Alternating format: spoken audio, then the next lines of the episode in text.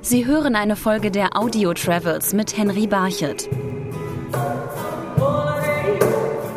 In dieser Ausgabe spreche ich mit der Sängerin Maria Reiser, wie sie das Jodeln in Südafrika entdeckt hat. Maria Reiser, Sie vertreten die Richtung Jodelpop. Ja, Jodelpop haben Sie gesagt, haben Sie gelernt auf Ihren Reisen. Wie kam es dazu? Ich war immer schon äh, sehr reiselustig und habe halt schon immer Musik gemacht und habe mich sehr interessiert für andere Kulturen, deren Musikstile, wie sie musizieren und auch deren Sprache und habe da sehr viel mitgenommen. Und zum Jodelpop selbst bin ich in Afrika gekommen, weil das Bayerische nicht sehr weit weg ist von dem Afrikanischen. Also auch diese, die runden Wörter, der Satzbau, alles, wenn man das mit dem Bayerischen vergleicht, es float sehr. Ne? Und Jodeln habe ich zum ersten Mal auf einer CD gehört in Südafrika, in einem grintigen CD-Laden, wie man auf Bayerisch so, so, so schön sagt. Ähm, und das kam mir sehr bekannt vor. Und ich sehe, die jodeln ja auch, die haben auch diesen Kehlkopfschlag.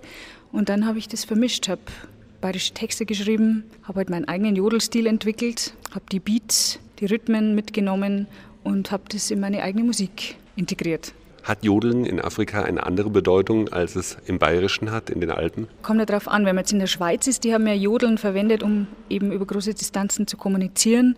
Aber es war auch sehr spirituell bei denen. Also diesen Alpsegen und was sie da als gejodelt hat, also was die Jodelfrequenz berührt hat, war im Schutz. Das österreichische Jodeln kommt auch über die Kommunikation. Das bayerische Jodeln ist ich würde jetzt mal sagen, hat dieses Spirituelle ein bisschen verloren. Es hat mehr in die Volksmusik einfach eingebaut. Und im Afrikanischen, also es hat was Spirituelles, hat aber auch, es ist einfach in den Dorfgesang integriert, diese Technik. Also es ist fröhliches vor sich hin singen, verwenden die einfach diese Technik und machen da ganze Circle-Songs draus. Das heißt, Sie haben dann auch intensiv die Kultur in den afrikanischen Ländern kennengelernt, die Sie bereist haben. Ich war in Namibia unterwegs, hab da, bin in Berührung gekommen eben mit diesen Himbas, mit diesem Naturvolk auch. Die, die haben ja 30 verschiedene Stämme dort. Einfach, jede spricht eine andere Sprache.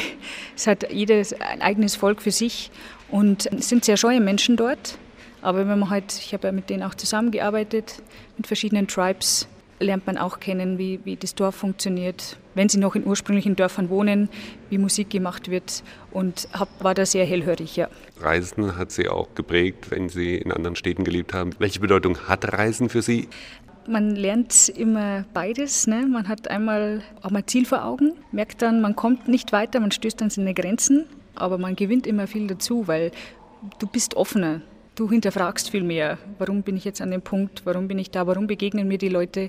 Und ich sage mal, nicht jede Reise hat äh, mich aufblühen lassen, hat aber auch dazu geführt, dass ich viel nachgedacht habe und zu mir wieder ein Stück weit mehr gefunden habe. Vielen Dank. Bitteschön.